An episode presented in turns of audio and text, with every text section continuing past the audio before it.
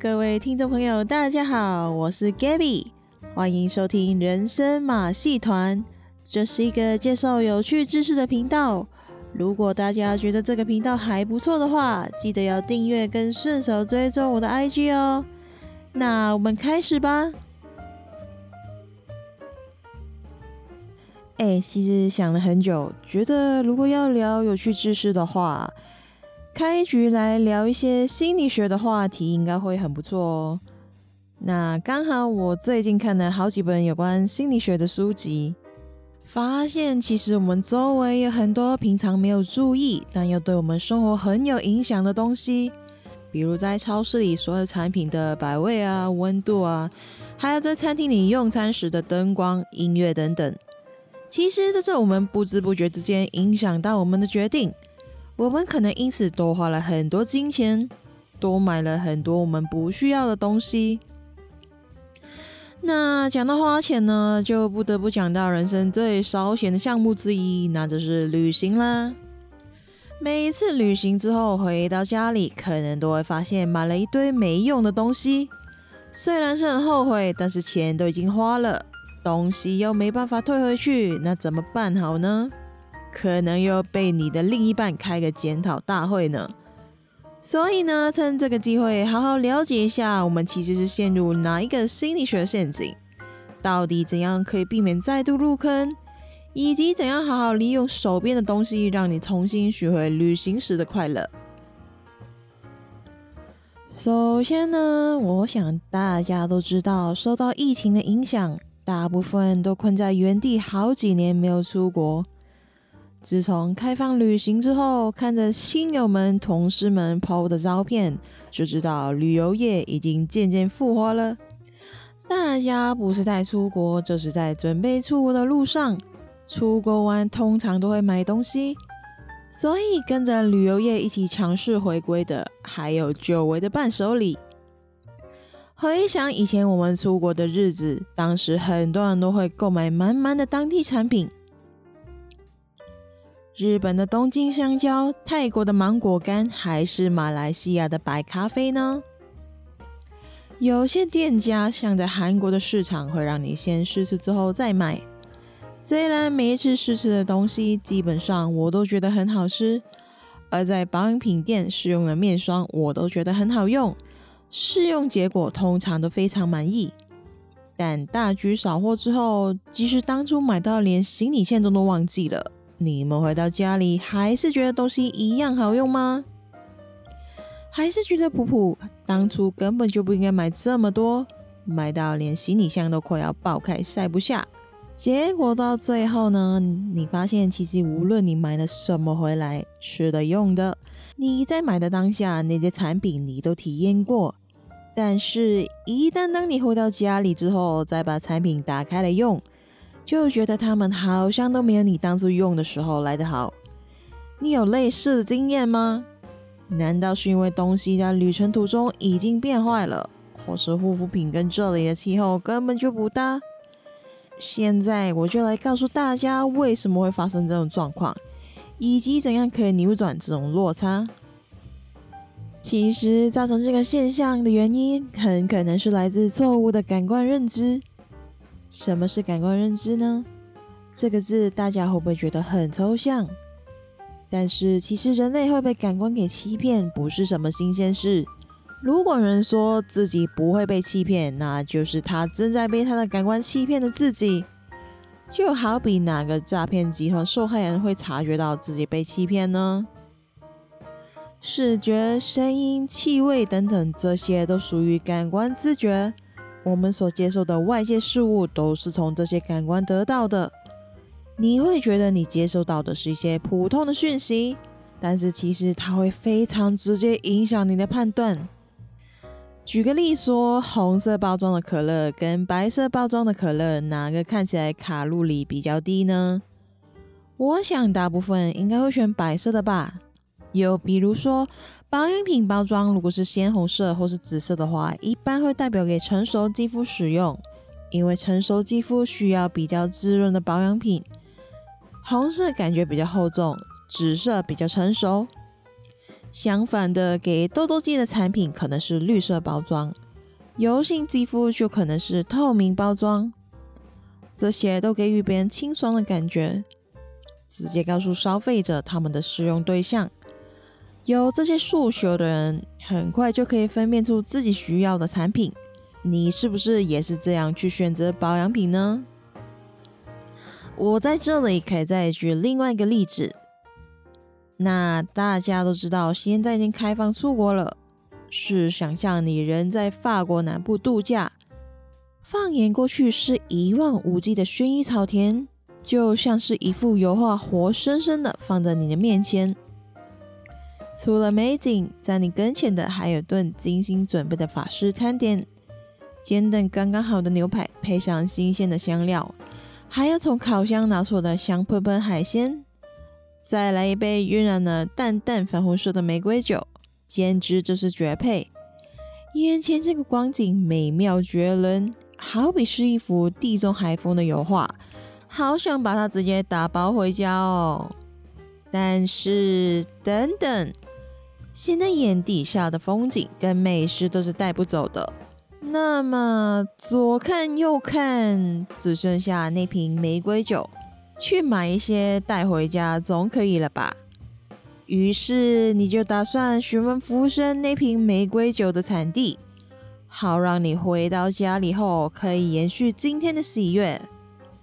服务生告诉你，其实它的产地就在不远处的一座酒庄。既然是在附近，当然是要赶紧去拜访。万想不到的是，这瓶跟牛排是绝配，跟海鲜搭也是顶级的玫瑰酒，一瓶只要两欧，不多买一些回家，简直就是对不起自己。回到家里，你没有打算把酒痛快的喝光，而是打算在特别的日子才拿出来回味。有一天，你邀请了朋友来家里用餐，兴致勃勃的拿出你珍藏的玫瑰酒。在朋友面前，你对这趟旅程还有这瓶酒都赞不绝口。于是，淡粉红色的酒瓶不止装满了玫瑰酒，还装满了客人的期待。大家迫不及待的尝了第一口，结论是难喝死了。你告诉大家，这些酒在旅程途中已经变坏了。当初在南法度假时，这瓶酒如何的好喝？配上美食跟油画般的风景，更是赏心乐事。但是如今眼前这瓶玫瑰酒已经变了调，无法跟当初度假时的美酒相提并论。但是这瓶酒真的变了吗？还是变的其实是你自己呢？因为现在的你已经不是那个在普罗旺斯的你。当初那个全身放松、沐浴在温暖的午后阳光的你，现在正在凛冽的寒冬中回首这段极其快乐又梦幻的回忆。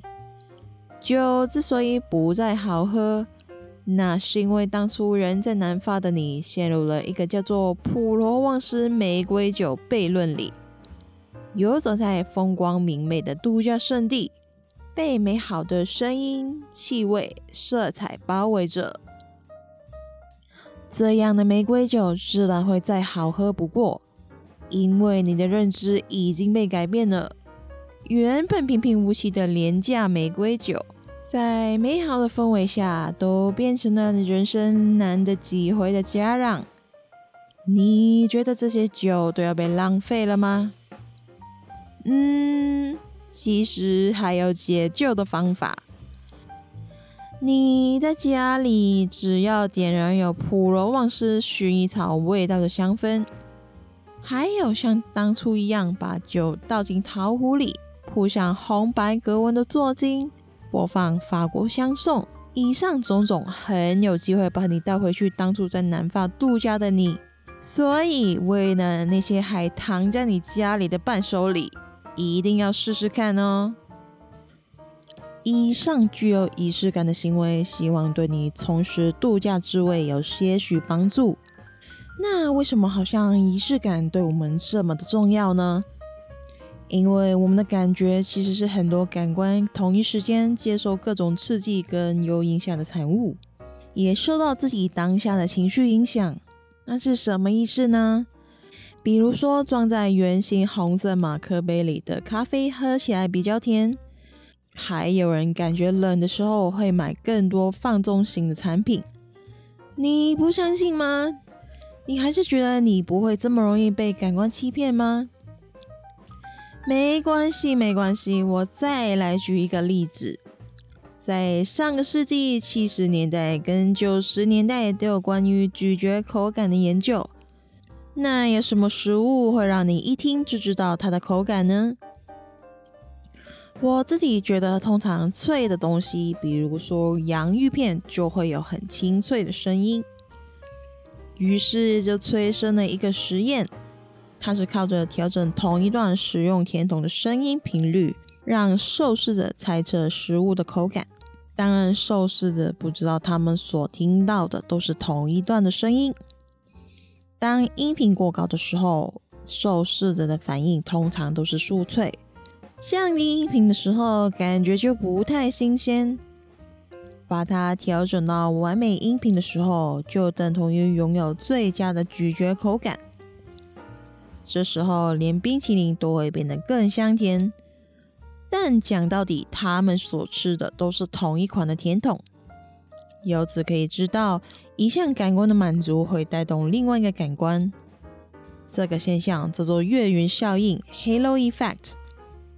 所以仔细想想，这样的话，你所做的决定不被影响才怪呢。那么，除了听到的声音以外，还有没有其他因素会影响大家对于产品的感官体验呢？当你享用甜筒之前，你有留意它的包装吗？把包装纸撕开的时候，也有一种清脆的声音，带来酥脆口感的期待。而螺旋状的撕法让人感觉滑顺，就像美味的冰淇淋一样。而且，通常一些大品牌的广告里都会带有简单而且容易被记住的短音乐，长度不过几秒。所以，整个行销是从看的广告、听到音乐、拿起产品，直到打开包装。消费者其实已经经历了一场感官之旅，借由加强人们的期待，让他们更加享受眼前的美食。以上就是今天的内容。